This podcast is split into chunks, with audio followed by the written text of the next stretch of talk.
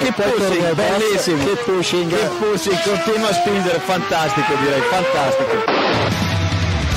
Go to the finish line, keep pushing. Don't worry, I'm pushing like a hell. Fucking, fucking right of him. That was amazing, guys. Woohoo! Yes, yes, yes! I'm much quicker than Jimmy. Give me the full power then. Avanti, Fer, avanti! All the time you have to leave a place. Felipe, Valtteri's faster than you. Do not hold him up.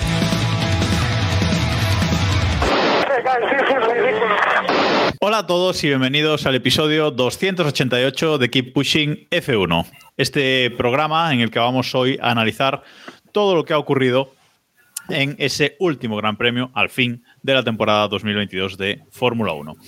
Y también, bueno, alguien ha debutado con algún equipo y comienza la misión. Así que, bueno, también trataremos ese, ese tema en la segunda parte del, del podcast. Para comentarlo, tenemos por aquí a Diego Otero. Buenas noches, Diego. Buenas noches. También tenemos por aquí a David Sánchez de Castro. Buenas noches, David. Hola, hola.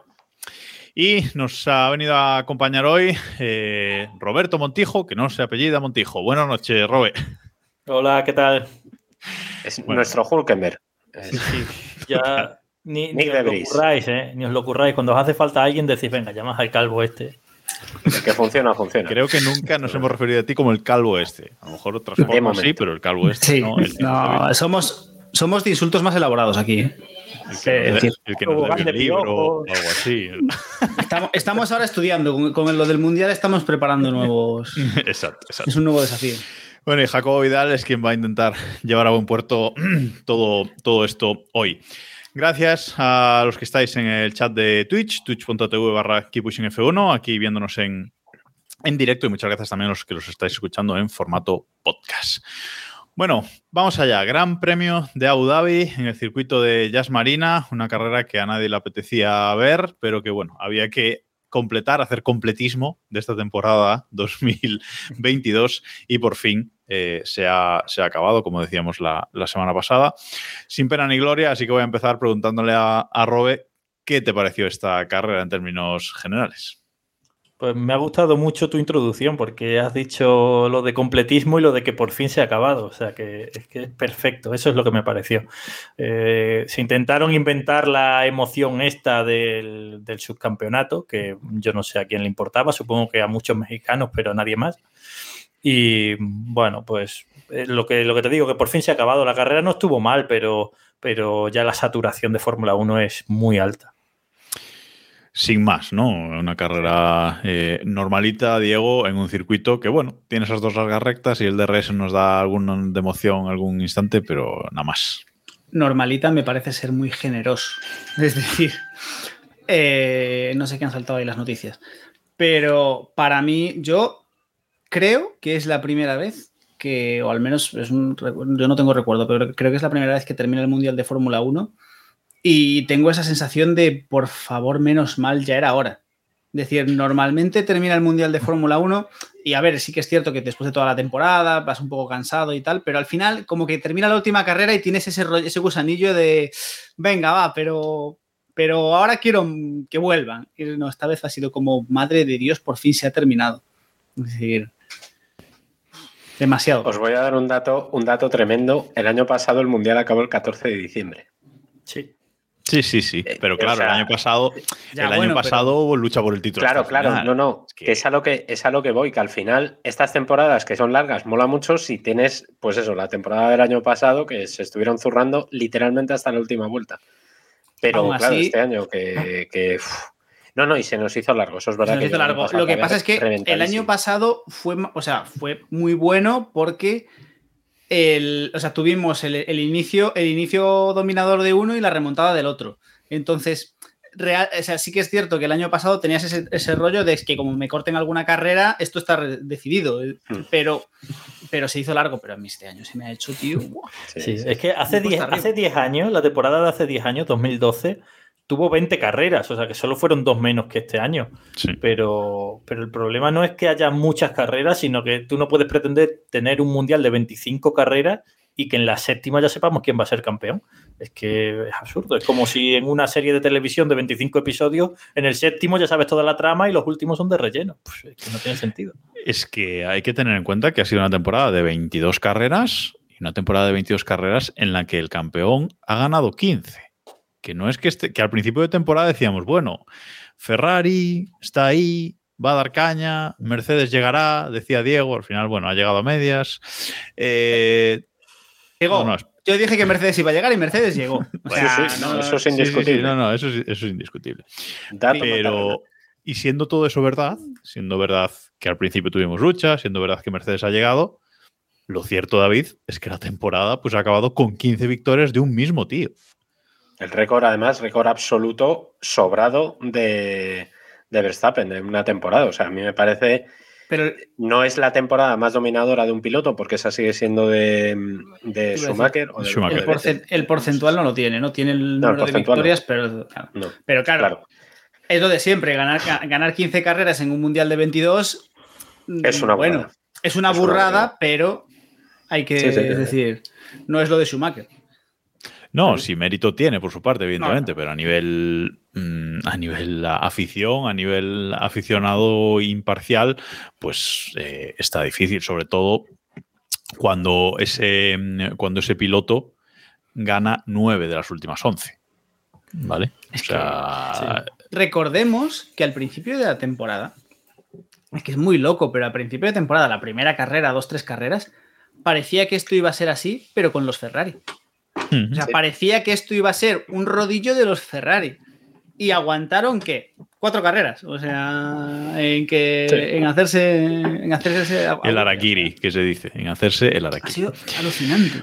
Bueno, tendremos tiempo en, en- en otro podcast más pausado de analizar lo que ha sido la temporada en, en general, pero bueno, eh, este final de, de esta carrera final, pues bueno, nos pone un poco, un poco más de, lo mismo que hemos visto hasta ahora. Eh, recordar que Verstappen tenía que haber ganado también en Brasil para superar en porcentaje ese récord de, de Schumacher, de porcentaje de victorias en una, en una temporada y no, no lo ha conseguido finalmente. Bueno, por si nos parecía poco, pole de Verstappen el, eh, el sábado, sale en primera posición, primera fila para Red Bull, segunda para Ferrari, tercera para Mercedes y David. Otra salida weberiana de Sainz, eh, pero ¿qué le pasa a este tío? ¿Por qué no lo ponen a entrenar?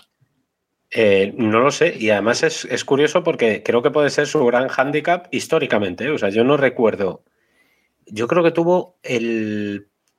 No sé, un par de carreras en McLaren que, bueno, le pilló bien el, tono a las salidas, pero es que nunca se le ha dado bien. Y de hecho, el año pasado, que, que superó a Leclerc en el campeonato, por muy poco, pero le superó. Tampoco hizo grandes salidas. Yo no le recuerdo así grandes, grandes arrancadas. Y pues media opción española que había de ponerle un poquito de salsa, pues se va al garete. Además, esta salida, Robert, propicia luego pues, eh, ese incidente ¿no? que hay en las, en las primeras vueltas con, con Hamilton, o en la primera vuelta, es, no sé si es en la primera. Sí, en la vuelta, primera, en la primera. Sí, sí, sí. Que, en el que, bueno, eh, Sainz intenta adelantar a, a Hamilton eh, de nuevo, Hamilton abandona la pista y, bueno, al final, pues, eh, sanción, bueno, no sanción para Hamilton, ¿no? sino que tiene que devolver la posición. Pero yo no estoy seguro. Yo no estoy seguro de que le tuviesen que devolver la posición. O sea, quiero decir, Yo tampoco. ¿eh? lo, lo hizo. No, no, me, me he explicado mal. Quiero decir, él devolvió la posición porque Mercedes le pidió que lo hiciese, pero yo no estoy seguro que la FIA le dijese que lo tenía que hacer, ¿eh? Porque justo cuando estaba devolviendo posición, arriba salía un cartelito diciendo que no iba a haber futuras acciones. Lo que pasa es que yo creo que no se, no se le hizo mucho caso a eso. Es que, Lo que pasa es que, Es que yo creo que, yo creo que fue más por, por. Como se había notado ya la acción, dijeron Sí. lo más Sí. probable es que tal, y como sabían que, que Hamilton iba con mucho más ritmo, dijo: Mira, no nos complicamos, devolvemos posición y luego ya. De todos modos, yo sobre la FIA eh, digo lo mismo que digo siempre sobre los árbitros de fútbol. Deberían dar una rueda de prensa después de las carreras para explicar qué Muy han de decidido. Porque no, no, no es posible, quiero decir, no es posible que la misma acción este año haya sido devolver posición y el año pasado no lo fuese. Es que es la misma, es exactamente la misma acción. Sí, sí. Insisto que no estoy seguro de que la FIA le mandase a Hamilton a, a dejarse pasar, pero si lo hizo, en serio, es la misma, es exactamente la misma. Explícamelo, por favor.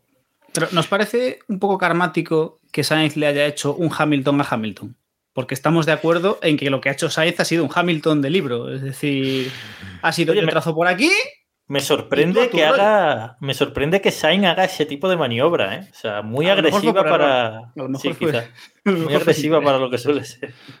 Sí, sí, sí, sí, sí es cierto, pero, pero a ver, yo sí creo que algo de ventaja gana Hamilton porque evidentemente sale muy pegado a Leclerc cuando se va por fuera, sale muy pegado a Leclerc después, más de lo que estaba antes de la, antes de la curva, pero y bueno, ahorra gomas también, porque todo el trap, todo el rato que pasa claro, haciendo el volando. review, ah, sí, eso, sí, son- sí, eso sí, es sí. neumático que no gastas. Eso, Escucha, pero, eso- pero, pero a mí me da igual, o sea, a mí me da igual que gane o no gane tiempo. Tú no puedes defender posición acortando una curva. No sé en qué momento se, se puso eso en, en duda y no sé en qué momento se discutió eso de que no, bueno, si, si Júpiter se alinea con Saturno, entonces sí te puede saltar una curva para defender posición. No, A ver. tío, te, te está saltando una curva. O sea, es que es clarísimo. Claro, pero aquí el, yo, yo creo que es, es que complicado, porque tú no puedes defender posición saltándote una curva, pero a ti tampoco te pueden echar fuera del circuito. Pero no le han echado fuera del circuito. Si, en ese, Hombre. si ahí hay hierba, si ahí hay hierba, ya te digo yo que Hamilton no hace el resto. O si hay grava, no hace el resto. Lo hace el resto porque, joder, que lo he hecho yo en los karting. O sea, que, que tú ves que por ahí hay asfalto y puedes acortar y acortas y luego le echas la culpa al empedrado. Pero no, no, no, no estoy nada de acuerdo. Se salta una curva porque le da la gana saltársela, igual que hizo el año pasado. Eh, sí, efectivamente. O sea, sí, ahí Hamilton podía haber frenado perfectamente y pasar la curva detrás de Sainz. No tenía más, más problema. Mm, Se decidió comerse eh, la banana, que esto es increíble, que sigamos teniendo estas bananas. Esto es un debate para otro día, pero es que, madre mía, o sea, el salto que da Hamilton y no iba muy rápido. O sea, entre comillas. Pero es que da un salto sobre la banana que perfectamente podía haber destrozado el, el monoplaza y quizás sí lo destrozó. Eh, eh, vamos. ¿Qué pinta? En-? Entonces, pues, em, bueno, esta, esta lucha eh, entre Hamilton y, Sainz, digamos que se prolonga durante gran parte de la, de la carrera, ¿no? Están ahí, eh, pues, luchando mm, un poco por, por esa cuarta posición durante gran parte de la carrera. Yo creo que una lucha bastante, bastante bonita, eh, sinceramente, entre los dos, más allá de esa, de esa primera vuelta, pues, bastante limpia esta lucha entre los dos, pasándose y repasándose. Pero claro, al final, eh, como decíamos, quizás este salto David eh, es lo que hace que eh, ese coche de Hamilton no acabe la carrera y a tres vueltas del final tiene que, abandonar. Sí, además, de hecho, lo comentaron en la retransmisión y no, recuerdo bien, pero creo que es el primer abandono de Hamilton por problemas mecánicos, por avería, entre comillas, que tiene que hacer. Yo estoy convencido que de ese salto algo le afectó, porque de hecho luego en las siguientes vueltas, si os acordáis, tiene problemas, le pasa a eh, Russell, eh, pierde mucho tiempo y se le nota que tiene ahí un problema serio de, mm, de- de rendimiento y, y- y yo creo que ese coche no llegó a ir bien en toda la carrera ya desde ese, desde ese pedazo de salto. Volvemos a lo de siempre. Esto al final eh, se arregla con grava, no con Sí. cacharros de esos naranjas. También te digo que si ahí llega a haber grava o, o césped, tenemos cacharritos seguro. Porque Hamilton Sí, no sí. iba. Ha- Hamilton no se iba a salir, pero tampoco iba a frenar. O sea. Claro, bueno, pero Ojo es, que es lo de siempre. ojo que no era Verstappen el que lo estaba adelantando, eh, cuidado. Que eso Sí. también. Ah, pero- Eso es Eso un también. factor importante. Sí, sí. No, decía Eh, por que. cierto, eh, no, no, una, una cosa que habéis dicho lo de que es la primera vez que Hamilton abandona para avería esta temporada, es verdad, pero no sé si sabéis el dato que lo publiqué eh, ayer, creo que fue antes de ayer en Motor Pasión, el dato de cuántas carreras llevaba Hamilton sin tener una avería en carrera. O sea, sin retirarse Eso es lo por que quería avería. saber. ¿Sabéis cuántas son? Porque es que chorrocientas, no, no ¿Cuá- millones, de- trillones. ¿Qué número dirías? ¿Qué número diría? Pues te diría así de golpe 35. que yo recu- yo diría más de 40. Más de 40 93. seguro. Uh, ¿Qué dices? 93. Madre mía. Bueno, claro, tío, es que 93. claro. ¿Cuándo fue Es la que- última? Espérate. La última vez que Hamilton tuvo una avería en carrera fue Austria de 2018, que yo todavía no trabajaba en esto. la última, yo es la primera vez que cubre una avería de Hamilton en carrera. Madre mía. Eh, recordar que, bueno, el último abandono como tal de, por el medio, Hamilton sí que ha tenido abandonos, ¿vale? Pero ha sido Sí, todos sí, por chocarse. Accidentes, claro. Exacto, el Cositas último en, en Bélgica contra Botas, recordemos. Eh, pero, pero sí, sí, o sea, es impresionante. eh, y Alonso tiene una envidia de eso ahora mismo, que, que luego hablaremos de él, pero tiene una envidia de esos números ahora mismo eh, imp- impresionante porque 93, dices, 93. 93.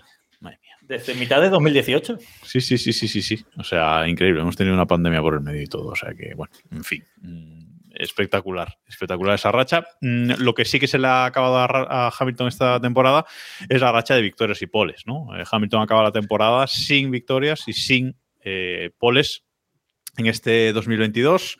No sé si es algo que le vaya a preocupar mucho, Diego. Mm, personalmente, no, lo sé. ¿eh? Eh, no me parece que sea un dato que le vaya a preocupar eh, demasiado, pero bueno, igual le ha rascado algo. Yo creo que. Yo creo que a Hamilton todos los datos le preocupan.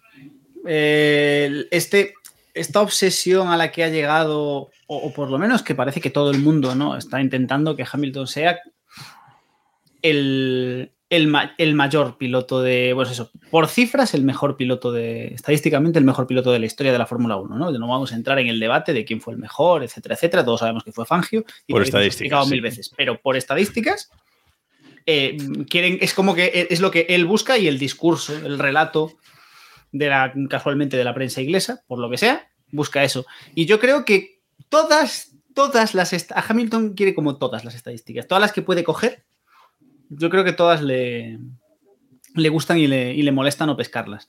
Entonces, no sé yo. Que preferiría.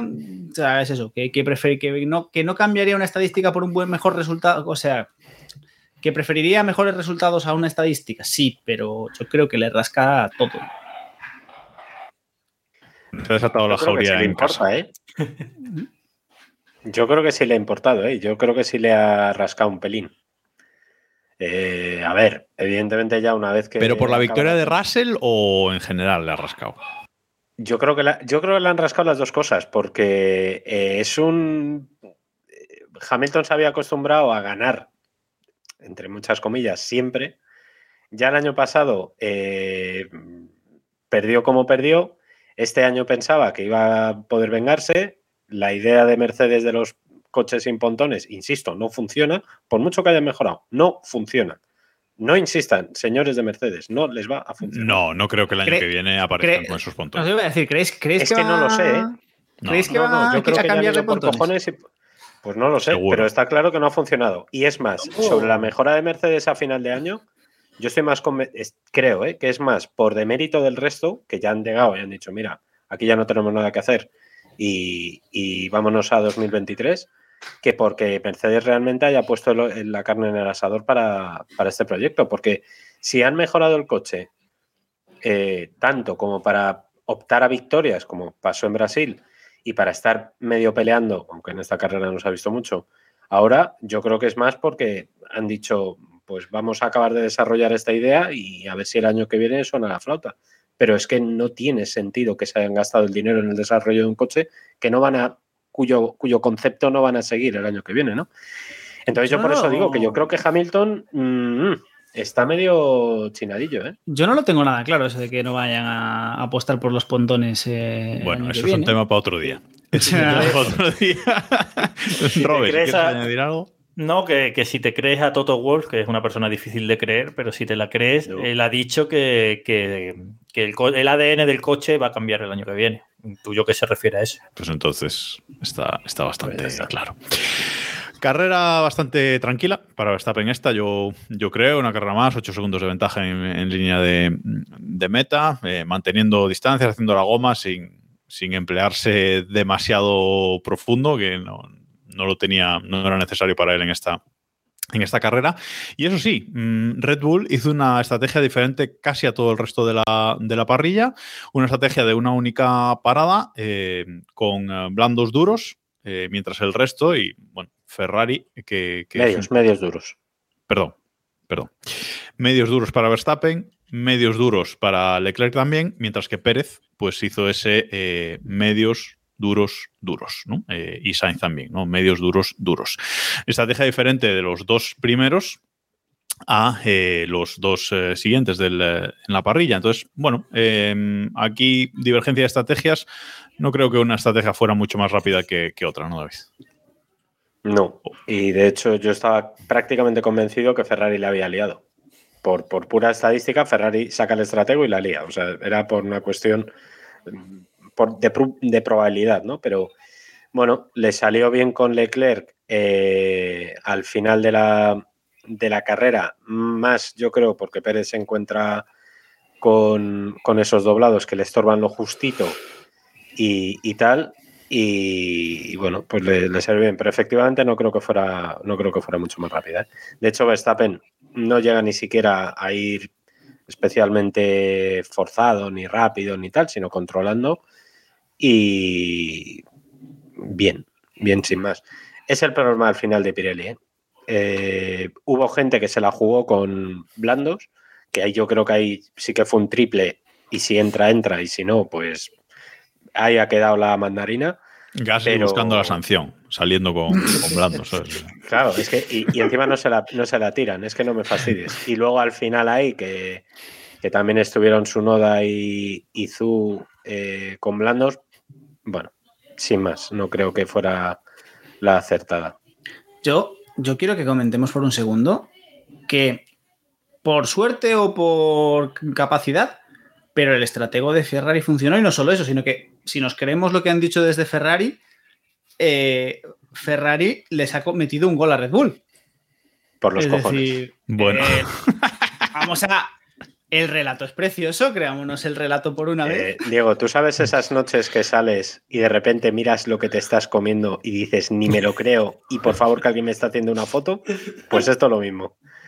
A ver. Esto es lo, lo mismo.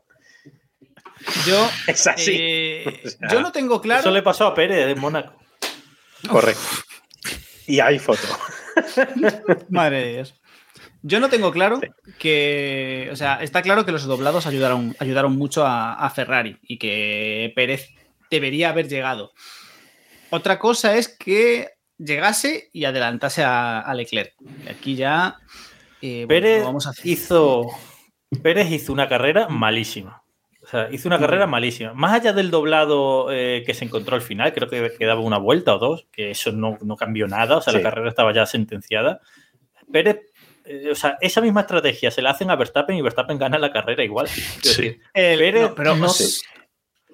No, Pérez no tuvo ritmo y encima se metió en dos líos estúpidos por pasarse de frenada eh, en las peleas con Vettel y con Hamilton, en las cuales ya tenía, los tenía adelantados a ambos, se pasó de frenada y en la siguiente recta le volvieron a adelantar cuando no tenían neumáticos. Eran luchas que no deberían haberse producido y se produjeron solo porque él la lió. Entonces Pérez hizo una carrera muy mala y Pérez ha perdido el subcampeonato, que insisto, que no le importa a nadie, solo le importaba a él el subcampeonato. Y a Leclerc.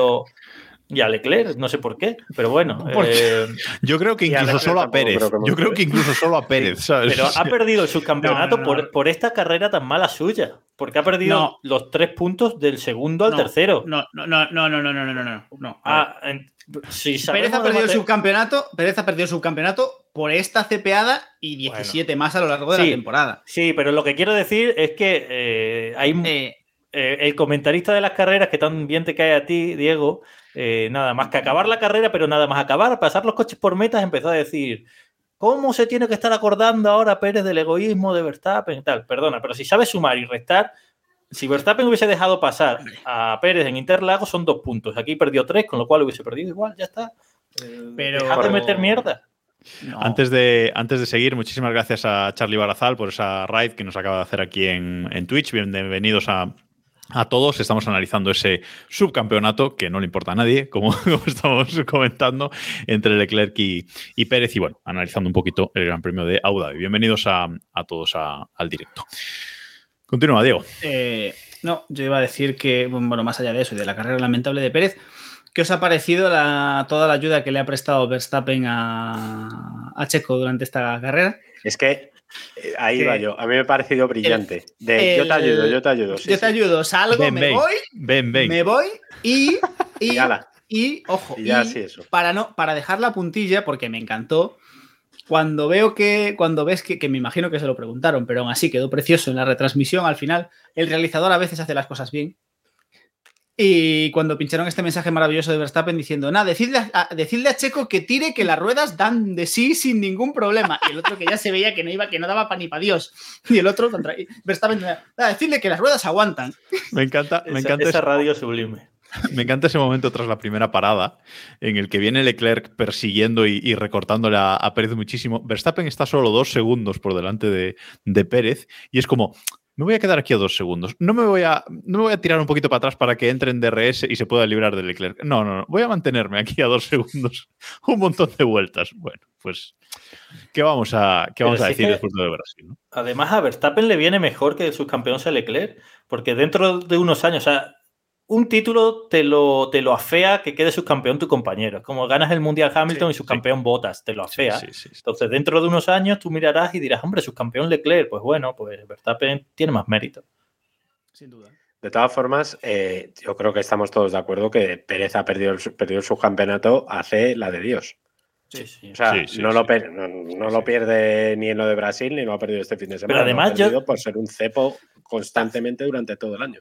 A ver, he de decir, he de decir que perdiese quien perdiese este, este subcampeonato tan valorado por nadie, era lamentable. Es decir, porque, ojo, que Pérez perdiese Sí. el subcampeonato era lamentable, pero que Leclerc, o sea, Leclerc Sí. palmar el subcampeonato con, contra Pérez con la que lleva de temporada también es para. Hubiera sido peor, sí. Pero vamos, sí. para crucificarlo en Maranelo boca abajo. O sea. Yo, yo a Leclerc lo puedo medio entender mínimamente, o sea, estoy de acuerdo contigo, pero lo puedo medio entender. Pero el plan maestro de Sergio Pérez después de ser subcampeón, no sé cuál es. O sea, no sé, la- no sé cuál era. Eh, eres subcampeón del mundo y que vas por ahí, se lo dices a alguien y ese alguien te pregunta, ¿y quién ha quedado primero? Mi compañero de equipo. ¿Y cuántos Es- puntos te ha metido? 150. Ah, pues Es bueno. el. Pues vale. Vamos a ver. es- Claro. O sea, es No que no es subcampeón.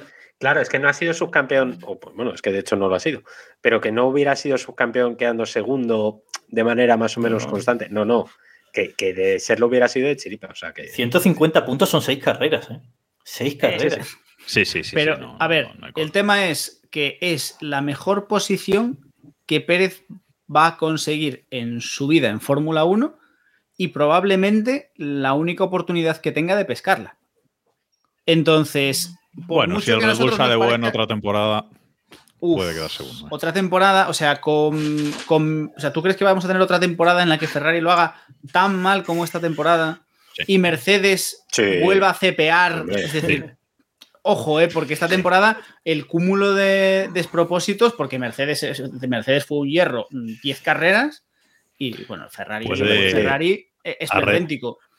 A Red Bull puede suponerle un problema a Aston Martin, pero el resto no, no lo claro, te iba a decir, a ver, ojo, y no estamos teniendo en cuenta a Aston Martin. Y ten en cuenta también que Red Bull va a perder medio segundo por vuelta con la sanción esa que le pusieron. Hmm, sí. Por cierto, que, que nos, que nos dice Carlos Zamue en el chat de, de Twitch que, que, bueno, que solo se explica la obsesión de Pérez con el subcampeonato porque tendría una prima, supongo. Una prima de dinero también. Eh, tú, eres, tú eres Red Bull y le pones a Pérez una prima de no, si eres subcampeón. No, pero quitan". puede, puede ser, ¿eh? No, no, no está, no está mal tirada en plan de que por asistir a la gala, a la gala de la FIA te damos 100.000. bueno, pero a la gala No va sé, igual, aunque sea tercero. O sea, No, no, pero sí Es puede. que a casi ver, pierde el tercero también. Aquí es que hace unas pocas carreras estaba muy por, cerca por de valorar, el tercero por valorar el sistema de. el- el- uy, el sistema. Por valorar el nivel de cepismo de los dos pilotos que luchaban por el subcampeonato. Recordemos que los dos tienen 11 podios en 22 carreras, es decir, solo se han subido al podio en la mitad de las carreras. Leclerc tiene tres victorias, dos tiene Pérez y luego, eso sí, Pérez tiene más segundos, eh, más segundos puestos que, que Leclerc. Leclerc creo que tiene cinco y Pérez tiene siete. Y por eso eh, le- y por eso no tiene sentido, pero Leclerc gana el subcampeonato, ¿vale? Es decir, eh, porque al final Leclerc, las carreras malas que ha tenido han sido menos malas que las de Pérez, pues no se puede decir buenas. Ese es el- Correcto. el- la resolución, ¿no? Pero bueno, avanzamos, avanzamos un poco, resuelto el, el subcampeonato, que por cierto, resuelto simplemente por tres puntos. 308 para Leclerc por 305 para eh, Sergio Pérez. Le van a rascar esos tres puntitos que en una temporada en la que el ganador se dan 25, pues oye, son nada, incluso vueltas rápidas que podía haber hecho, etcétera. Bueno, seguro que, le va a reconcomer bastante a, a Pérez este, este tema, aunque sea una pequeña absurdez. Bueno, eh, decíamos buena carrera de Norris también aquí. eh, que además se lleva la vuelta rápida sin hacer el truquito de eh, paro en la última vuelta o en las dos últimas y pongo neumáticos blandos y, a correr, ¿no? Que sino que, bueno, pues con esos neumáticos eh, medios, perdón, que llevaba al, al final tras su segunda parada, se marca también la, vuelta rápida, mm, haciendo el máximo que, que puede hacer McLaren o que podía hacer McLaren a, a día de hoy. Otra carrera consistente de Norris, buenos adelantamientos. Bueno, al fin y al cabo, Diego, mm, manteniendo el nivel de la temporada, sin más, ¿no? Eh, yo tengo muchas ganas, muchas ganas de, de ver a Norris con un coche competitivo. Mm. Porque creo que ya eh, lleva unos cuantos añitos demostrando que hay algo ahí, o sea, que, o que parece que hay algo, ¿no? Que tiene manos, que tiene muy buena pinta, pero ya está llegando al punto de me quiero ver, me apetece ver a Norris con un coche de verdad que pueda pelear el, que pueda pelear las victorias, que pueda estar, por lo menos ser, ser alguien un poco más importante, porque es cierto que hasta ahora yo creo que las últimas temporadas de Norris, la, esta temporada y la pasada, son, no le podemos decir nada, es decir, con un coche el año pasado mejor que este, mm, ha hecho mucho. Es cierto que su compañero de equipo ha ayudado a que las actuaciones de Norris se vean más buenas o quizás se vean mejor de lo que pueda de lo que pueda parecer, nunca lo sabremos. No sabemos si este McLaren realmente rinde lo que rendía Ricciardo, si rinde lo que rendía Norris o si está en algún punto intermedio de todo esto. Pero, pero joder, tengo muchas ganas de ver a Norris desde estos pilotos que sea que tenemos que tenemos a Checo ocupando espacio en un Red Bull, tío, y Norris no, y Norris no tiene coche. Ocupando espacio me encanta. que, como, a ver, como adjetivo. A ver, yo entiendo que Como a ver, definición. vamos a ver. mueble. Checo, claro, Checo como, como compañero de equipo escudero, lo ha hecho bien. Es decir, al final, cuando ha hecho falta, pues es, cierto que es escudero de Verstappen, entonces Verstappen tampoco necesita mucha ayuda, pero las tres veces que ha hecho falta que Checo echase una mano, la ha echado. Entonces, como escudero Red Bull, realmente tampoco tiene mucho que, que- de lo que quejarse. Pero como aficionados, ostras, tío, tú ves, tú ves eso y dices, a ver, Mercedes tiene a Hamilton, que ha tenido un año malo, pero al final es un tío que ha ganado siete campeonatos, entonces, a ver, el chiquillo sabe lo que hace. A Russell, que podía ser una decepción, pero ha hecho una gran temporada. Luego hablaremos de Russell, pero realmente. Muy bien. Eh, eh, Ferrari tiene a Leclerc, que es la gran esperanza, que burbujita Leclerc, que es la gran esperanza. Y a Sainz, que el año pasado le dio a Leclerc. O sea, que bien. Y Red Bull tiene a Verstappen, que es el bicho. Y en el medio de todo eso está Pérez. Y dices, joder, tío. y Bueno, pero- Es como el meme, el meme este del, del oso que está o de la vaca que está subida a una verja y dice, os preguntaréis cómo ha llegado aquí. Pues es exactamente eso. Es, Sergio. Bueno, Aparte- eso, es- eso también te digo que se podría aplicar a Sainz, ¿eh? Bueno, Antes de pero yo, fichar por Ferrari. Bueno, pero Sainz tenía una Mm. trayectoria presuntamente ascendente y bueno, Sí, sí, pero lo de Pérez es que aparte ha cuadrado ahí, pero es que Pérez, Pérez ya no, porque ni Y siquiera Botas son- es en. Mercedes, que claro, de estos casos hay muchos. Ahora mismo el Sí. caso es Pérez, está claro, pero ha estado Botas ahí muchos años. Es- Pero Bottas Sí, era sí, un sí, piloto, pero Bottas era un piloto Wolf. Es decir, tenía cierto sentido. De hecho, Eso ya, cuando- ya para empezar, tu frase mal. Botas era un piloto. O sea, ya o sea, has estropeado la frase. Bottas, Bottas en Williams era un piloto.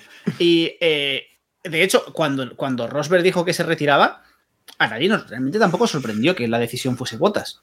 Era como que se veía venir que si Sí. pasaba algo, pues Bottas era el, era el elegido. Del mismo modo que este año todos sabíamos que el que se iba, el que iba a sentarse era Russell.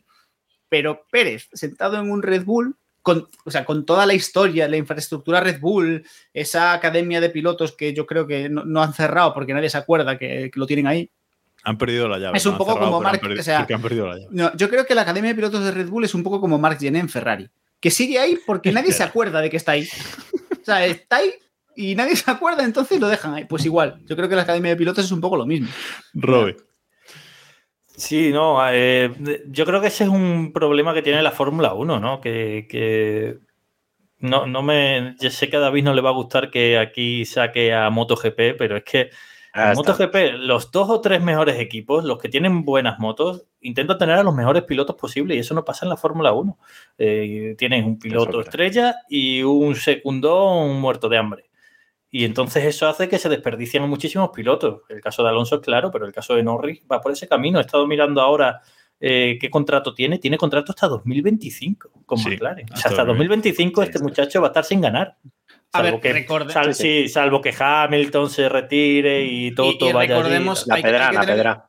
Hay, que- hay que tener, la- hay que tener también el contexto de, de la renovación de Norris. Cuando Norris renovó con McLaren, la tendencia de McLaren era ascendente y lo que todos esperábamos este año es que McLaren realmente estuviese más arriba de lo que está. Lo que Sí, sí, yo no digo que sea un mal, no digo que sea un mal movimiento por su parte. Lo que Sí, quiero sí. decir es que este muchacho ahora está atrapado hasta 2025 y creo que lleva Hasta ya cinco hasta que- temporadas y le quedan otras tres. O sea, ¿cuánto tiempo va a Hasta estar que haya este un asiento. Hasta que aparezca sí, un asiento, no te preocupes.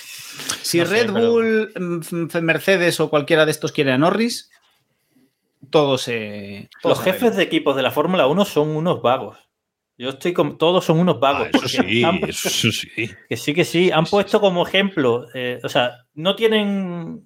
Iba a decir, bueno, no tienen narices a poner juntos en el mismo equipo a dos grandes pilotos porque ellos son unos vagos que no quieren gestionar eso y siempre dicen, mira cómo acabó Sena Pros. Perdona, pero Sena Pros, el tiempo que estuvieron juntos, ganaron todas las Pues en que títulos y en. Exacto, O sea, en títulos y en victorias. Claro, otra cosa es que tú seas un vago que no quieras gestionar eso. Pues, Y, en- y como decías, en, en MotoGP pueden estarse matando una temporada que a la siguiente van a seguir los mismos. O sea, pues lo hemos visto muchas ¿Cuánto tiempo estuvieron juntos Rossi y Lorenzo? Con un muro guapísimo por el medio. Y no pasa nada. Se gestiona y, y ya está, es su A ver. trabajo. Pero bueno. No es, no, es, no es el día de hablar de MotoGP, pero también hay que tener en cuenta que MotoGP es un deporte, bueno, deporte, en fin, bueno, y la Fórmula 1 también, no te jode. Eh, bueno, es un espectáculo en el cual el, lo que son, lo que es tu, o sea, tu compañero de equipo y lo que son el trabajo de equipo no vale nada comparado con lo que vale en Fórmula 1.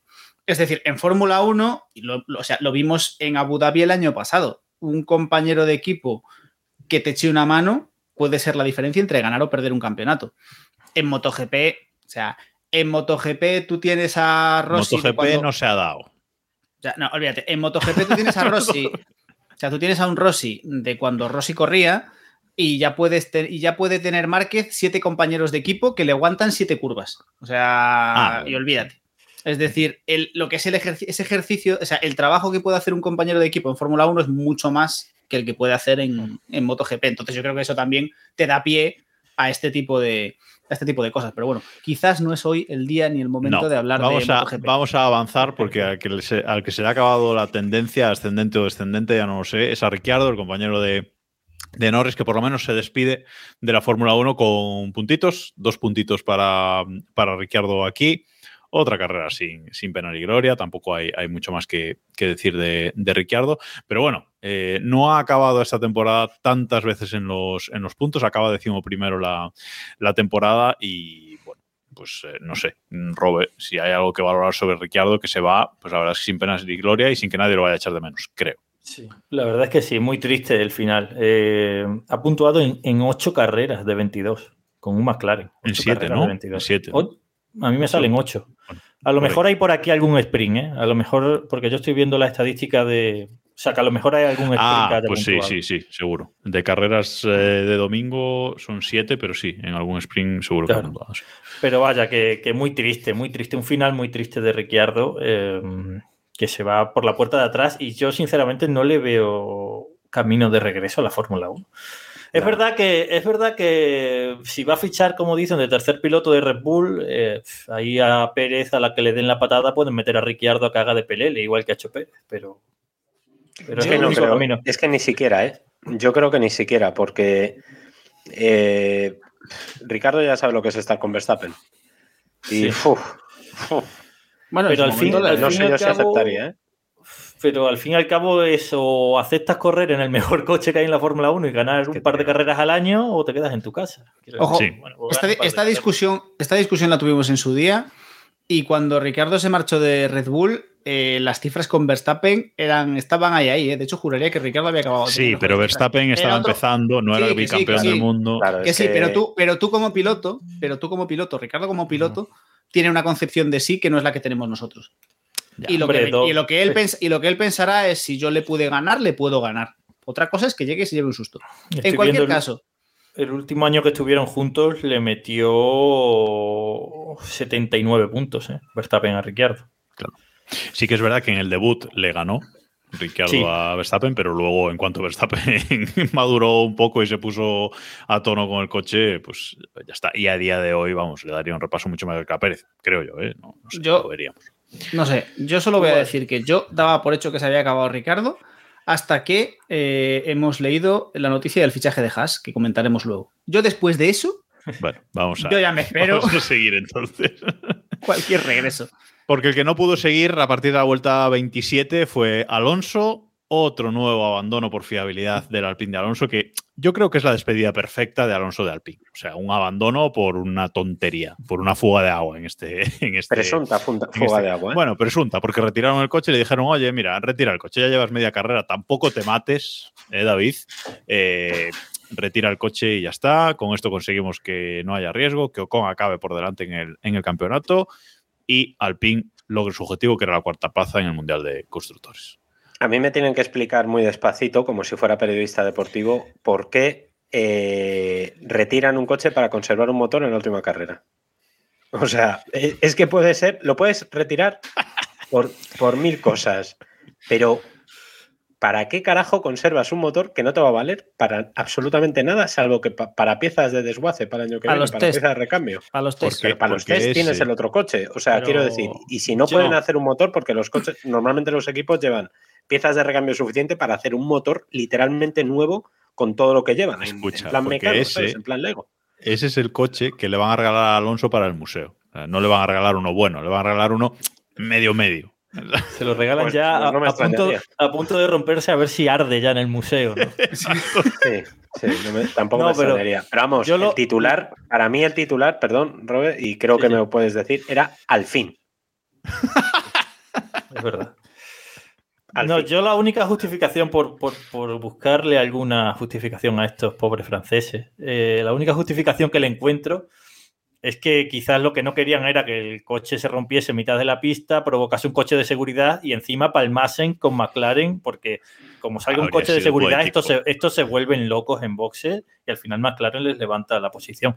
Es lo único que puedo encontrar por agarrarme a algo, por no pensar que son Es que ni muy siquiera gente. hacen eso bien, porque si, si, si hubieran sabido mantener la herencia gloriosa de don Flavio Briatore, sabrían que siempre que pasa eso se beneficia al compañero de Alonso, o sea, al compañero que quieren que gane. O sea, Claro, o sea, si, si tienes un poquito de malicia, le dices a Alonso, para el coche que tienes una fuga hidráulica y es peligroso, y se lo dices, páralo donde moleste. donde Justo moleste. ya- ya- no ya lo mandes cuando- a ya- casa. Claro, y, si lo, te y si- montas- y si lo dices así por la radio, ya genial. Párate donde molestes. Párate ya, como párate antes de la curva. Los franceses nunca han sabido retirarse. Eso es así históricamente desde hace muchos siglos. Pues, Y digo, sí, y, de- y- y mira cosa que aquí, si hubiese habido un doble abandono de, de Alpine, habrían ganado igual Sí. la, la plaza, la cuarta plaza de constructores. O sea, pero bueno, ellos, ellos, eh, ellos sabrán, podrían haberle dado. Les faltan muchas clases de Latifi aquí. Eh, un poquito de, de- de sentido del, del espectáculo, pero bueno, al final.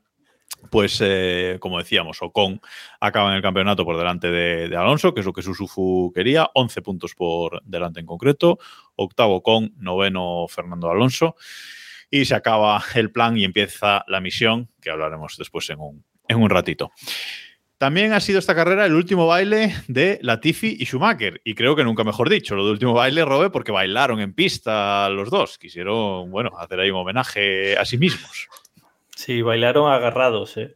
Eh, por una vez no fue culpa de, de la Tifi, hay que decirlo, fue culpa de Schumacher, joder. Lo que pasa que Todos ya pensamos enseguida. que había sido Latifi. Sí, en cuanto Todos. lo vemos contra el muro, Todos, además era tan, tan 100% bonito. de unidades de todos culpa de Latifi. Sí, era tan bonito. Lo único que nos faltó fue, bueno, que hubiese salido el safety car de verdad y que Claro. le hubiese fastidiado otra vez a Hamilton. Eso hubiese sido precioso. Sí. Pero sido, eh, yo, yo creo que es el castañazo con la, ma- la mayor plasticidad que yo he visto desde que sigo Fórmula 1. Ha sido precioso. Era un 10 movimiento, un movimiento sincronizado, perfecto, maravilloso. Aún no entiendo qué cojones pretendía Mick Schumacher, pero. O sea, no entiendo qué pretendía Mick Schumacher y tampoco entiendo por qué Mick Schumacher se da la toña. Porque la Tiffy, o sea, a la Tiffy se le va de culo porque le empotra a Schumacher, pero Schumacher se, le- se va de culo igual. Porque no, no ha atendido a las clases de Hamilton, porque es el típico. es lo que hizo. Lo que hizo Schumi es el típico movimiento de Hamilton de te toco aquí esta ruedita, ping, y venga, a chuparla. Pero escucha, el Mira. accidente del año pasado eh, también fue porque se estaban peleando ellos dos, ¿no? O sea, también era Latifi intentando adelantar a Ay, Schumacher. no me ¿no? acuerdo. No me acuerdo. Bueno, ahora era Schumacher intentando adelantar a Latifi. Pero la, ser. po- la posición de Latifi al final del accidente es la misma y el que se lleva la peor parte es Latifi. O sea que es poético cuando menos. Deberían de ponerle eh, a una de las curvas del circuito su nombre. Veremos. Deberían darle un car, joder. A la ese, moto. a ese muro, llamarlo el muro Latifi. Latifi. Sí. Ser, Correcto, ¿no? correcto. Bueno, sin más, sin más que destacar de estos, de estos dos. Aunque bueno, eh, Shumi acaba la carrera a pesar de esto, acaba por delante de Magnussen, a pesar de que por esta acción le meten 5 segundos de, de penalización, que no modifican su posición, acaba por delante de, eh, de Magnussen, ¿no? O sea que, bueno, pues oye, una despedida. Típica el Magnussen. Típica el Magnussen, correcto.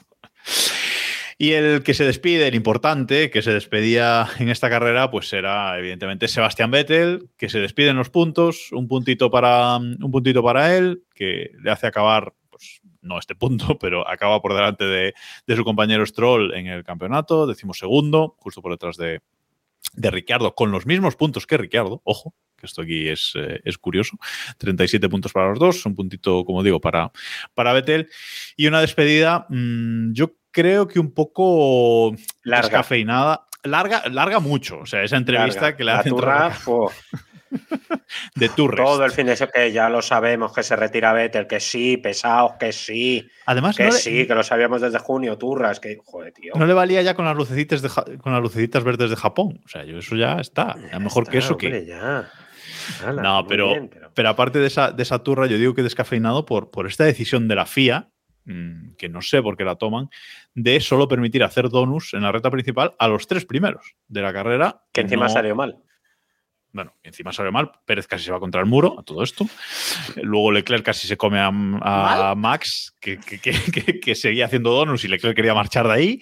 Eh, entonces, bueno, no sé por qué no permitieron, igual que fue en la despedida de Alonso, que quedó súper bonito, con Vettel y, y Hamilton y Alonso haciendo sus donuts.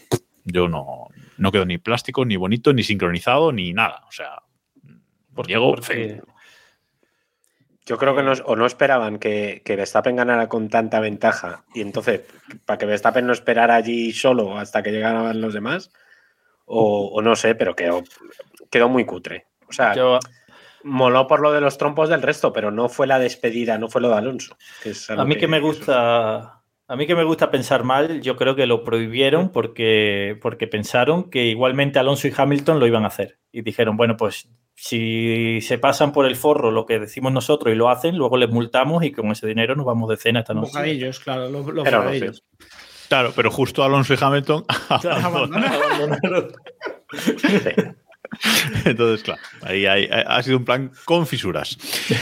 Bueno, Diego, volverá. Vettel también es un tema para comentar más otro día, pero, Eh, pero yo creo que se va yo creo que no, ¿eh? me ese encantaría. gusanillo de volver, ¿eh? Me encantaría. Y ¿sabes sabes lo que pasa? Yo tengo la sensación de que tomó la decisión pronto. O sea, no voy a decir que esto es como lo de Schumacher, ¿no? Pero mm, con, con- con ciertas diferencias, pero sí que tengo la sensación de que tomó la decisión pronto y de que desde que tomó la decisión hasta que ha terminado la temporada, la, eh, eh, la progresión ha cambiado y al final mm, yo creo que Vettel termina la temporada con cierto buen sabor de boca, ¿no? A pesar de, del estratego de Aston Martin que disfrutaremos con Alonso el año que viene, que luego ya hablamos de eso también, que maravilloso. Pero yo tengo la sensación de que ha sido una temporada mejor que la anterior y no sé, yo creo que sí que se queda, yo creo que probablemente si ahora mismo le diesen la oportunidad de, si no quieres, no te marches. Yo creo que a lo mejor se quedaría, pero una vez ha cogido el camino de irse, con la edad que tiene aparte, eh, yo creo que Vettel ya, y él tiene sus, a diferencia de Hamilton, este sí tiene sus, sus movidas reivindicativas y demás que sí le importan para algo más que hacerse la foto y tiene pinta que, que se va a dedicar a eso. Y no, no sé, me, me sorprendería que volviese, ojalá. Bueno, también te digo, ojalá que vuelva si vuelve a un equipo decente. O sea, para que haga lo de Alonso, que se quede en su casa. Con todo el respeto a Fernando y a sus historias. Pero para que haga lo de Alonso de venir a, a un equipo de media tabla a romper coches, o a que se le rompan los coches, bueno, que se quede en su casa. O sea, sinceramente. Bueno, pues veremos que. ¿Estáis convencidos de que este hombre se ha retirado porque ha querido? Yo creo que se ha retirado porque no tenía dónde ir. Yo creo Yo que ha sido un poco, un poco entre todo, todos la ¿eh? mataron y ella sola se murió. Yo creo que Aston Martin ficha a Alonso, que llevaba mucho tiempo dando la tabarra con que querían fichar a Alonso. Lo ficha Alonso y Vettel dice: si el sitio de Alonso lo va a ocupar Piastri, que era lo que se pensaba por entonces, yo ya no tengo dónde caerme muerto, me retiro y ya está. Eso es lo que pienso yo que es lo que pasó. Yo creo que Vettel, a ver, mínimo competitivamente, eh, yo creo que Vettel, y estamos todos de acuerdo, el último año de Ferrari le mata. O sea, el último año que comparte con Leclerc y el penúltimo, pues yo creo que sobre Pero todo más el último, sí, sí, el último sí. El muchísimo. último fue, eh, me- y de hecho desde ahí, y yo no sé si personalmente le pasó algo, pero el año de la pandemia, el, el cambio de actitud de Vettel eh, es eh, radical. De hecho es cuando se le ve que se vuelve mucho más reivindicativo, más, eh, no sé, más, mm, como que es otro. Algo Vettel, ¿no? cambió, sí. Sí, sí. Sí, yo creo que ahí algo debió pasar. No sé si, oye, que han sido años complicados para todos y a lo mejor a él le afecta un poco más. eh, Psicológicamente me refiero. Y bueno, eh, no, no sé exactamente qué, pero yo no creo que Vettel vuelva precisamente por eso, porque eh, no le veo ese colmillo. ¿no? Cuando se fue Schumacher, por, por no volver al caso de Alonso, pero cuando se fue Schumacher, al, al día 2 estaba ya subiéndose a unas superbikes para, para correr en no sé dónde. Y al día 3 estaba jugando al fútbol en no sé qué. O sea, no, no es ese tipo de, de actitud. Alonso eh, le dio la pedrada de lo de la triple corona, el Dakar, etcétera. Yo a Vettel no le veo de repente el año que viene y, y sitio tiene en el WEC, por ejemplo, en el, en el centenario de Le Mans. Y si Alonso o Hamilton se fueran este año, que no es el caso, eh, pues a lo mejor se me pegarían ir allí, ¿no? Entonces, Uy, mucha grasa. Para Hamilton el WEC tiene mucha grasa. Eso. Yo veo Yo- más a Vettel. Yo lo que. Yo lo que Y lo que molaría, y lo que molaría que se fuesen los tres ah, y que le diesen un coche. Hombre, eso puntitos. ya Joder, sería no, espectacular. me mojo, me mojo. Sería precioso. ya Sería abusar también. También te digo, también te digo, como se vayan los tres y no se pasen por, el, por la piedra al resto, o sea, el nivel de expectativas también, ojo, ¿eh? Eso o que se maten en el box. No, no. Que creo, también podría ser. Yo lo único que, que digo es que yo estoy de acuerdo con Diego en que no va a volver a no ser que sea un coche competitivo, pero oye, si se retira Hamilton en algún momento y va a Toto y le dice, oye, mira, ¿quieres correr por fin para el equipo alemán?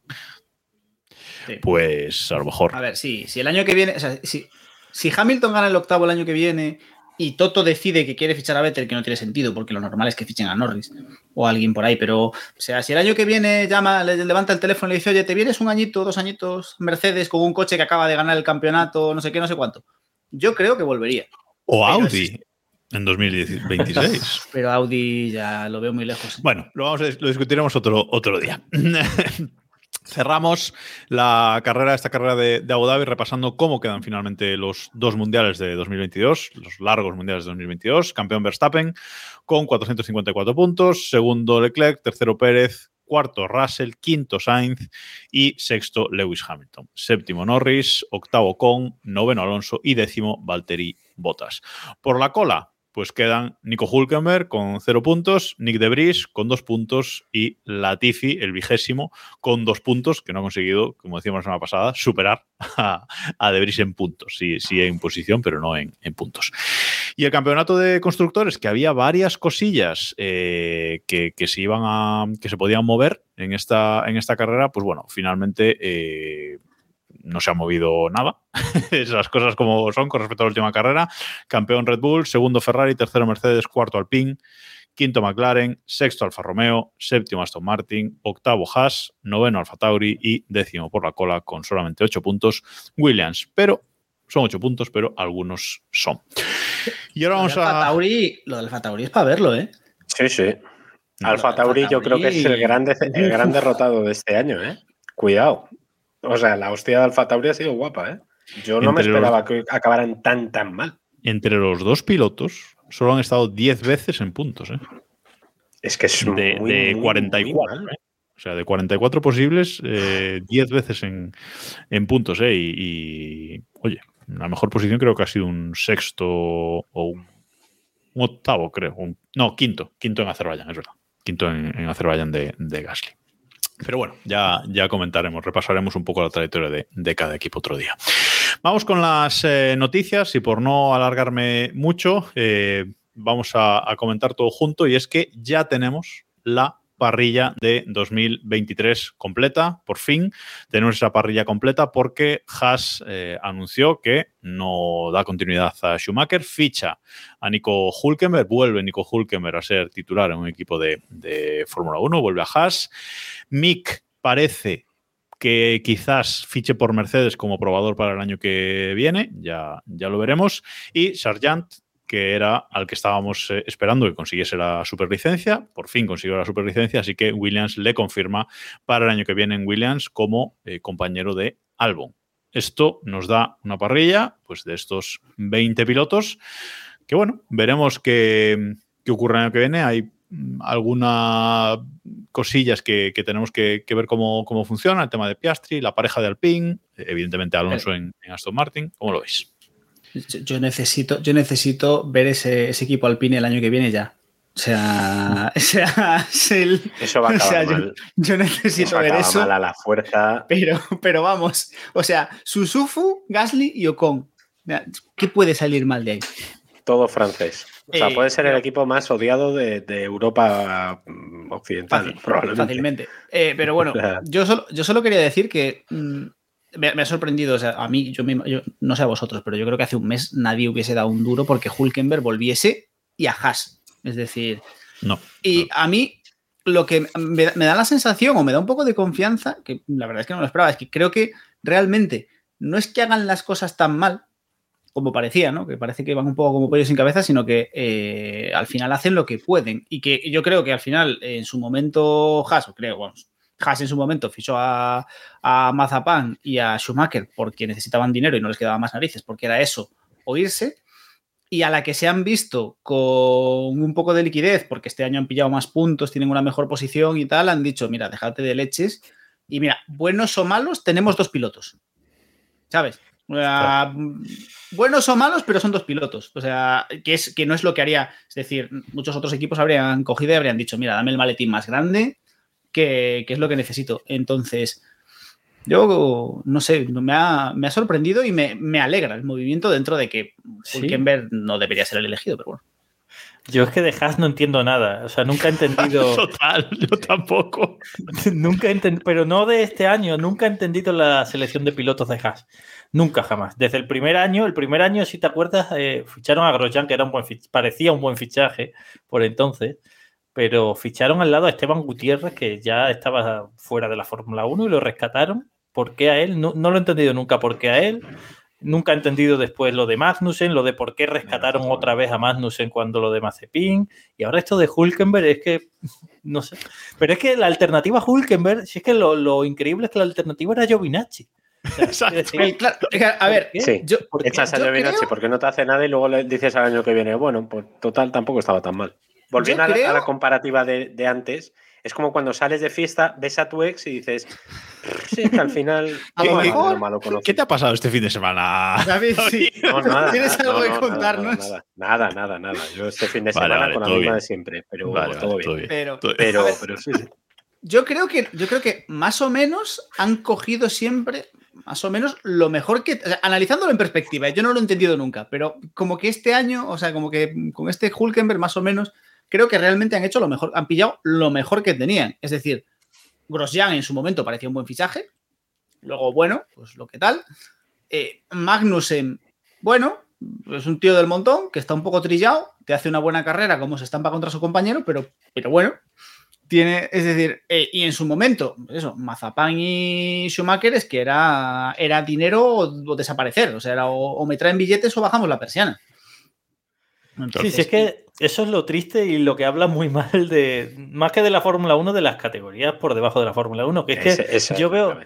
Yo veo a Magnussen y a Hulkenberg y digo, qué pereza, pero no se me ocurren dos mejores. Es que es muy triste. Es que, por ejemplo, tenemos el caso de Drugovic, campeón de la F2. Joder, sí, sí, sí, F2, F2, F2. Sí, o sea, me ha, me ha, dado incluso la duda y le tienes de tercer probador de Aston Martin, que le montarán ahí en los libres estos a final de temporada, obligados porque tienen que sacarles a los canteranos por ley, literalmente sí, sí. por normativa, tienen que sacar a canteranos, que si no, el campeón de la F2 pues ahí estará. Y Piastri ha estado un año riéndose en el box de Alpine, de Alpine, eh, hasta que le ha fichado McLaren con todo el pollo que se montó, etcétera, ¿no? Lo mejor que tienes en serio es Hulkenberg y Magnussen, dos pilotos que, por cierto, recordemos aquel encontronazo de Sack My Balls, Honey, de chúpame las pelotas, cariño. O sea, Es que si, eso ana- si no puede salir mal. si analizamos un poco los últimos pilotos que han llegado a Fórmula 1, es in- o sea, no sé. Sargent es piloto de pago, o sea, sí, americano, tal, Sí. piloto de pago. Zu, piloto de pago. De Vries, un tío que han rescatado de la Fórmula E a los veintitantos años. Hulkenberg estaba que fuera de la nadie se acordaba 1. de De Vries. ¿Qué Claro. coño de De Vries? Yo le tenía ya como piloto de estos que salen Fórmula pues, E. de los que te sale Fórmula E Sí, o, o, Le- o en Le Mans, ¿sabes? Que te sale sí, el, sí. el guide este y tal y dices, ah, mira, está Es, es como si ahora mismo en vez de a Debris hubiesen traído a Buemi. Y tú dices, pues, vale, chaval, no, tengo- no- te- no nada duro, malo eh. de decir, no tengo nada Duro, malo duro. que decir de él, pero pues, Sí, pero Ni nada bueno tampoco, esta gente que están ahí en la órbita de la Fórmula 1 que de repente desaparecen, te olvidas de ellos y de repente dices, coño, ¿y, por qué has venido? ¿Sabes? O sea, sí, sí. ¿Quién eres? De la Rosa, de la Rosa sigue por ahí, de la Rosa sigue por ahí a ver si se confunden y lo sientan algún día en el, en Hombre, el- el en el embajador. coche. Sí. Eh, oye, Bueno, la Robe, mayor crisis diplomática desde, no sé, desde Sí. la llamada a consultas en Rusia. Robe, dilo, estás, estás tardando en decirlo. Estas cosas en MotoGP no pasan. En MotoGP, en las categorías Bueno. inferiores, hay muchos paquetes, pero los equipos buenos fichan a pilotos más o menos buenos. Y, y sí que más o menos hay una Algún escalera. paquete llega, ¿eh? Ojo. No, a ver, sí. coño, paquetes Llega. llegan siempre. O sea, paquetes llegan, evidentemente. Sí, o sea, lo que- ¿Sabes qué pasa con MotoGP? Que eh, mm, el buen- eso no me gusta de MotoGP. El buen rollismo que hay es como que parece que decir que un piloto es un cepo eh, es un pecado, ¿sabes? Enseguida te saltan 15 Sí, diciéndote que, es que se, se- se juega en la vida. MotoGP Igual. tenemos leyendas, tenemos leyendas como Karel Abraham, Se que en la el- vida, el, Lance, el Lance Stroll de MotoGP, que el padre le compró el equipo también. Ahí está. Y a ahí ese está. aquello era un espectáculo. O sea, también tenemos cepos, pero hablo de la. Es decir, Fórmula 2, o sea, recordemos que Fórmula no, GP2 en su momento mm, te- tuvo ca- campeones tan ilustres como Pastor Maldonado después de cuatro años intentando ganar el campeonato. O sea, Y casi lo pierde. y casi lo pierde. Es decir, lo que quiero decir es que. O David Balsecchi, que se perdió un piloto de Fórmula 1 y se ganó un gran comentarista. Estáis, estáis em, avanzando a lo mejor un futuro capítulo de Keep Pushing, ¿eh? Con todos estos nombres que estáis soltando. ¿A que sí? Yo no digo Karel, nada, yo, quiero un capítulo sobre. Karel Abraham. Me, acaba- me acabo de acordar y es que eso Lo era dejo- precioso. Lo voy a dejar caer. Bueno, la cuestión es que solo cuatro equipos mantienen su alineación con respecto a este año: eh, Red Bull, Ferrari, Mercedes y Alfa Romeo, porque McLaren cambia un piloto, eh, Alpine cambia un piloto, Haas cambia un piloto, o dos, depende, si viéramos de principio de año. Albon, digo, uy, Albon, Williams cambia un piloto y Aston Martin cambia un eh, piloto. O sea que, bueno, veremos qué, qué nos depara el, el año que viene estas, estas alineaciones, eh, porque, bueno, por lo menos ahora en la. eh, en el espacio entre temporadas no vamos a tener esa, esa tensión, que recordemos que el año que viene Hamilton no renueva hasta marzo o febrero o una cosa así. Que Sí renueva. bueno.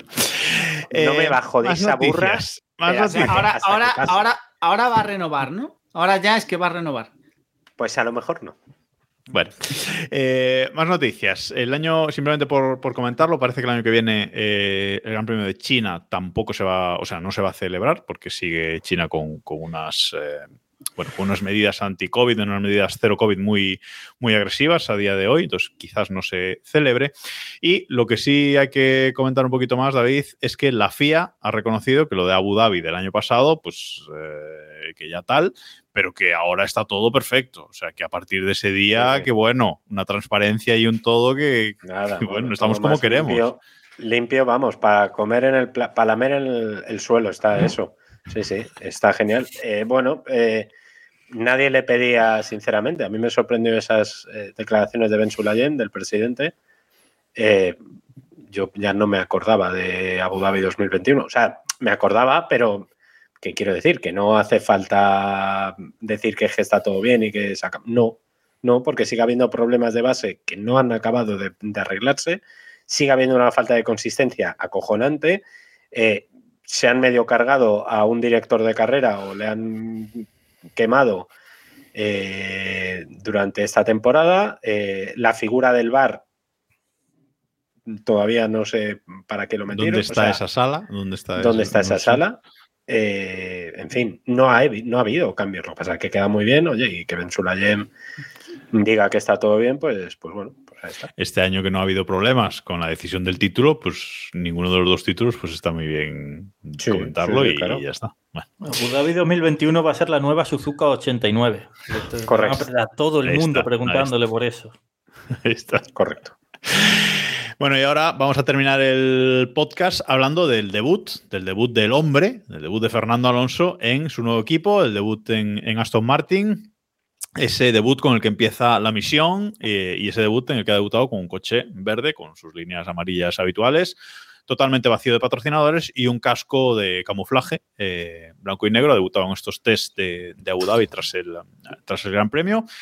Eh, ha hecho, ha tenido algún problemilla con el asiento, ¿no, Robe? Eh, que le rascaba ahí en un lado. Parece que no se lo han rematado, rematado bien, pero bueno, contento al final porque hizo muchas vueltas. ¿no? Sí, al final e- es increíble los pocos test que hay. Es increíble que sea tan importante que se suba al coche eh, en, en este test, nada más acabar la carrera. Pero es que la próxima pretemporada es de solo tres días en Bahrein. O sea que solo va a tener un día y medio para probar el nuevo coche antes de empezar a competir. Es, es alucinante. Y bueno, pues sí, no sé cuántas conclusiones, o mejor dicho, cuánta adaptación habrá podido eh, adelantar en esta prueba. Supongo que temas menores, pero importantes. Eh, decir que ha sido un test eh, eh, de un día en el que se han subido los tres pilotos del, del equipo, es decir, Stroll, Alonso y, y Drugovic, que han hecho pues Stroll 70 vueltas, Alonso 97 y Drugovic 106. Eh, o sea que bueno, bien aprovechado el tiempo, que de hecho Alonso estelar en sus declaraciones tras bajarse del coche, recomiendo que las, que las leáis, eh, pero una de las cosas que decía es que tras dar 97 vueltas, que, que- más que contento para sus estándares, ¿no? Viendo que además que, que justo en Abu Dhabi Diego había, había abandonado. Eh, los palitos que no falten. O sea, no podía. A ver, hay, hay que decir que es un poco un cariño. O sea, yo, yo espero que lo dejen ya, ¿no? O sea, yo creo que ya está. Ahora con la- la- el, el último intercambio entre Susufu y Alonso, porque recordemos que Susufu dijo, creo que fue ayer, que, que sí, que bueno, que Alonso había tenido problemas, pero que, que, bueno, que realmente los abandonos de Alonso no habían influido, Ah, no es influido en el es resultado del, del equipo a final de temporada. Es que es mala gente, tío. Es que es mala gente, es mala Eh, gente. Es mala gente, colega. Entonces, ¿Qué necesidad tienes de decir eso? Está, ¿Qué está enfadado. necesidad? ¿En serio lo enfurruñado. digo? Eh, Pero, pero ¿qué necesidad? O sea, ¿qué necesidad tienes? Porque en la Fórmula 1 da muchísimas vueltas. Sabe Dios si su Fufu va, va a volver a, a correr con Alonso. Si Alonso acaba siendo jefe de su Fufu, que es que no lo ha pensado. Que a Alonso le queda poquito y en una de estas le meten encima de él. Su normal, que pueda acabar siendo tu jefe. Que yo no lo Sería entiendo. maravilloso, ¿eh? Es verdad. Es que, Eh, es que, tío, no me fastidies. Que no sé. Tío, yo, yo lo- Alonso de jefe no lo veo, ¿eh? pero bueno, como Pero bueno. Bueno, pero O sea- que, yo qué sé, o sea, que pueden pasar, que Sí, sí, puede sí. haber muchas vueltas. Es que a mí esas declaraciones me parecen tan innecesarias cuando además ya lo tienes conseguido, que lo has hecho bien. Queda bien, tío, queda bien, ya está. Ya está. Estoy mirando, estoy mirando estadísticas de, de esta temporada eh, y me sale que Aston Martin no ha tenido, no, perdón, ha tenido solo una avería en carrera en toda la temporada, ¿eh? entre los dos coches. Preparados para el año que viene. Yes, duro No, como una yo- piedra. Yo le tengo, yo le tengo mucha más fe a los estrategas que, a, que, al, que, que al coche que se rompa. ¿eh? Yo, mi confianza plena es en los estrategas. Lo de Vettel fue demencial el otro día. ¿eh? Es que Bueno, bueno, bueno, bueno. Bueno, bueno, bueno. Lo de Vettel este fin de semana, este domingo fue esperpéntico. O sea, que era una chica móvil, ya llegó un momento que era una chica móvil y el tío no dejaba a nadie en pista, pero chico, métele por, por, por vergüenza torera. Aunque sea solamente por, yo qué sé, había. Métele que haga buenos tiempos, por lo menos, tío. yo qué sé. sí, sí. Sí, la despedida ha sido un poquito así. Pero, pero bueno, veremos. Eh, evidentemente, estos test, bueno, más allá de para sensaciones, yo no creo que hayan podido avanzar, sinceramente, nada con respecto al año que viene. Nada, o nada, nada. Prácticamente nada. Eh, porque era. Bueno, No, no, de hecho Alonso, a- Alonso a mí me ha hecho gracia, bueno, primero me ha hecho gracia que ha hecho el triple de vueltas hoy que el domingo, un poquito más del triple incluso, porque abandonó Más, la vuelta más, 30 o 31, pues ha, ha Ha hecho 97, pues un poquito más. Eh, y luego que ha dicho que eh, el asiento le molestaba y se ha levantado del coche con el lado izquierdo dolorido, como cuando duermes así en una mala postura y te levantas y dices, me cago en la... Dios, este colchón hay que cambiarlo. Pues algo así, ¿sabes? O sea, ha sido tal. Y que cuando se ha bajado del coche, ha estado hablando con Stroll porque han, han cambiado el, el, bueno, el setup del coche, el- los reglajes, a ver si aprende algo. Que yo me he quedado. Sí, sí, joder, sí, no le pegues ese viaje al hijo del jefe el primer día, mamón. Yo un poco, o sinceramente, sea, yo sinceramente veo una relación muy bonita aquí entre Stroll y, y Alonso, rollo relación padre-hijo. Y Alonso en plan, venga, venga, ala, ala, no pasa nada, venga, vamos a intentarlo otro día. Te lo juro, eh, lo veo totalmente, Pues igual. eh, Yo lo Yo- veo más en plan profesor de clases particulares de refuerzo, ¿sabes? O sea, profesor de refuerzo de su hijo, que le haya puesto eh, Stroll padre para que, para que el hijo apruebe alguna asignatura, pues al- algo así. Yo, yo creo, yo creo que, y, y- y por cómo es Alonso, no me sorprendería. Yo creo que, que Alonso ha dicho: Yo tengo que llegar aquí y, y, y mearme en las esquinas. ¿no? Es como yo voy a llegar aquí y, y en lo- y en lo- y los dos primeros grandes premios, o sea, de aquí al segundo gran premio, le voy a dar tal somanta a este que ya nadie se plantee siquiera eh, tocarme los huevos. Rollo, os voy a dejar claro que aquí no hay discusiones. ¿Vale? O sea, entonces yo me lo imagino en plan, te voy a, so- o sea, le- te voy a soplar, pero lo que no está escrito. Pero de buen rollo, ¿eh? Sí, no, no, no, con la, Siempre con la- con la- sí, con la figura carita- paternal. ¿Hasta qué carrera creéis que va a durar este buen rollismo y este peloteo que- de Alonso Stroll? Depende. Espérate que mire el calendario. Pero No, El- pero es que no. depende, depende de cómo salga el coche. Claro, mientras Stroll no le toque los huevos, no va a haber problema.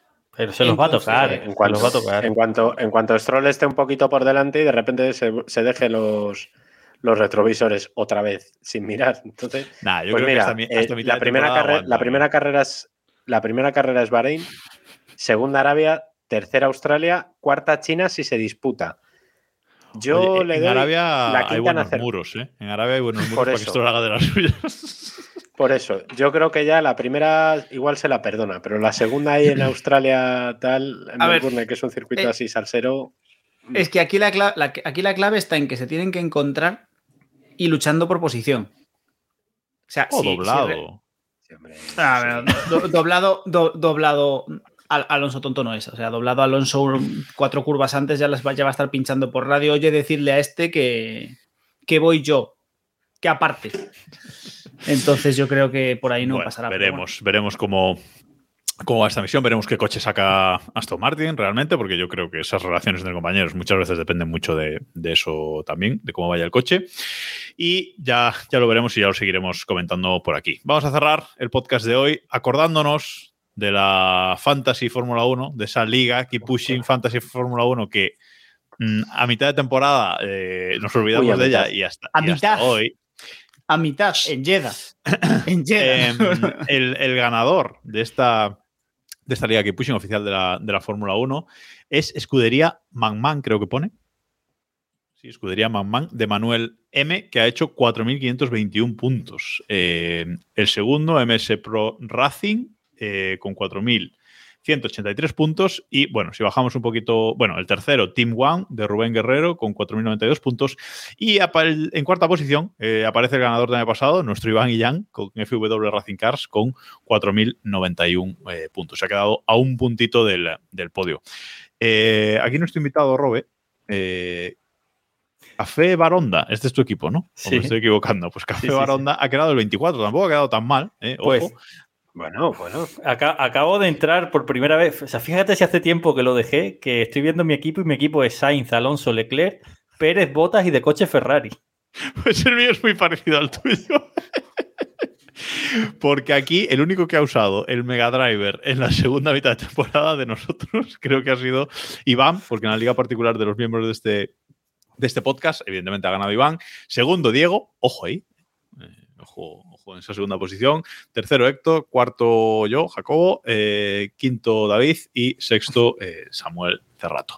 Eh, pero el único que ha usado el segundo Mega Driver ha sido, ha sido Iván de los otros seis, lo cual es lamentable. A ver si el año que viene intentamos hacer un poco. Se mete y no avisa a los demás. No sé ni entrar Exacto. en el juego, no os digo más. Bien. Bueno, anunciaremos el, el- el premio al ganador de esta Liga Fantasy, que algo, algún detallito habrá, pero eso será eh, otro día. Puede que sea la semana que viene, aquí en Twitch en directo, eh, martes a las, a las 9 en twitch.tv barra F1. Y para mientras tanto, y para seguir las carreras, uniros a ese grupo de Telegram, t.me barra F1 Normal. Que ahora incluso lo tenemos dividido por temas. El tema Fórmula 1, evidentemente, es el principal. Se ha comentado mucho la carrera este fin de semana. Pero bueno, hay un tema off topic ahí y otros temas que, que están ganando, ganando tracción, con el tema del mundial. Bueno, algún detallito siempre. Yo estoy confiante en ese off topic, ¿eh? Va a ser sí, el nuevo general de Foro Coches. Sí, sí, tiene, tiene pinta. Mi esperanza está ahí. Así que entrad, entrad ahí en t.me barra Keep Pushing F1 y cualquier problema nos, nos lo comentáis. Y nada más por esta semana. Hasta aquí el, el Mundial. Eh, mucho por contar todavía de esta, de esta temporada. Eh, no nos vamos, eh, no nos despedimos por ahora. Hasta final de año nos vais a tener que, que aguantar por lo menos. Muchas gracias, Robe, por estar aquí una semana más. Siempre disponible cuando se te llama. Gracias a vosotros por invitarme. Y gracias, Diego, eh, David y a todos los oyentes que habéis estado ahí en directo y también en formato podcast. Nos escuchamos y nos vemos la semana que viene por aquí. Adiós.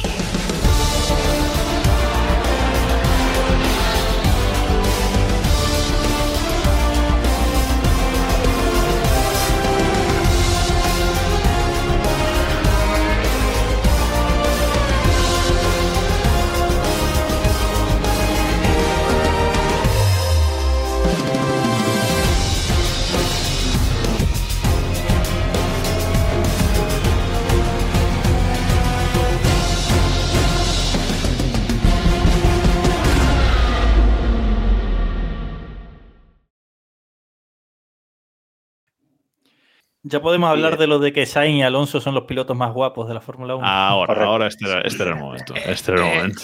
Pero, Espérate que pero- voy a buscar, voy a buscar la nota o de prensa. ¿Quién- pero- qué, qué- qué noticia eh, según Beauty App? Que- Eso, eso. Creo que la he borrado.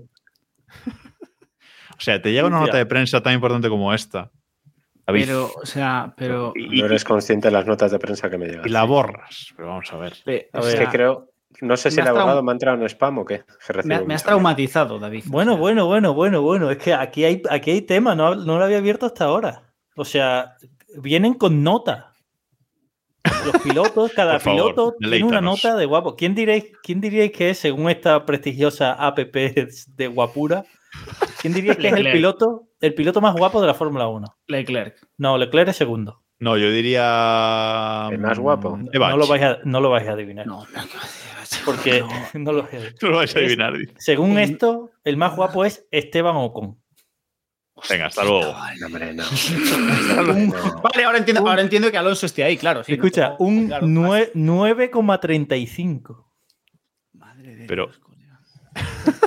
Pero Y que- pero, ento- pe- pero entonces lo de Alonso y, y- así se y entiende. Sainz, ¿cómo- cómo- Si- ¿dónde están? si- Alonso? Si, si Ocon tiene un 9, claro, Alonso y Sainz aprobarán y todo. Sí, sí. Espera, que voy a poner, No, no. voy a poner la- No, no. las notas, que tengo el correo El, aquí. el último es Vettel. Tampoco le vamos Joder. a decir. Tampoco es eso. Pues, me parece a muy ver, ofensivo. A ver, Tampoco Vettel, es faltar. Su noda, su noda, no sé, pero es que su Vettel noda en su un- transformación, Vettel en su evolución hacia Jeremy Clarkson. Su noda dice, su, no- su noda está quinto. Ahí lo tenemos. Ahí lo tienes, ahí lo tienes. Se ve re güey, David también. te lo Ah, amplía, amplía. Ahí, ahí, ahí, ahí, ahí. Perfecto, perfecto. Ahí Pero, eh, o sea, bueno, a ver, Ocon con un 9.35 me parece una ida de manos absolutísima. Bueno, Botas botas. con un tercero. 8,9. Pero, pero, eso no Botas, pero Botas es por enseñar cacho. Claro, botas Que pero- no estáis valorando. O sea, no, lo- no lo enti- no lo entiendo. Norris de 12. No lo entiendo. Creo, creo, sinceramente, creo que deberíamos hacer. Pero ¿Cómo va a ser Juan Yuzu más guapo que Verstappen? No me lo vamos a ver. Esto es, Eh, esto es Bueno, falso. Verstappen Verstappen es feo de cojones. Verstappen Además- es feo de cojones. Ad- Además, Eh, una cosa, eh, nos están empezando a hacer clickbait en las notas de prensa porque pone Alonso y eso es Sainz entre, los más, en- entre los más guapos, pero si Alonso está entre los más feos, o sea, está del 10 para abajo. Claro, entre Eh, los más guapos, porque si los más guapos son 20. Claro. Claro, lista, Vamos a ver. pues, Yo lo, lo digo, lo digo ya. Deberíamos hacer un tier list Un tier list de, de los guapos, de, de- de- de estoy de belleza de pilotos. Bien. compro. O sea, de hecho deberíamos hacer dos, uno del 2022 y uno histórico. Histórico. A ver dónde ponemos a Prost, por ejemplo. Sí, pues a. a Nick. No sé dónde vamos a poner a Nick. bueno, en fin. Pero ¿Cómo va a ser más guapo Latifi que. que Bueno, ahora sí. Venga, Ray. No- que no David, tiene David- ningún David está sentido. entrando en bucle. tiene ningún David está sentido. entrando en- en Estoy flipando, no lo había abierto. lo No había tiene abierto. ningún sentido. O sea, Bueno, os Ninguno. dejamos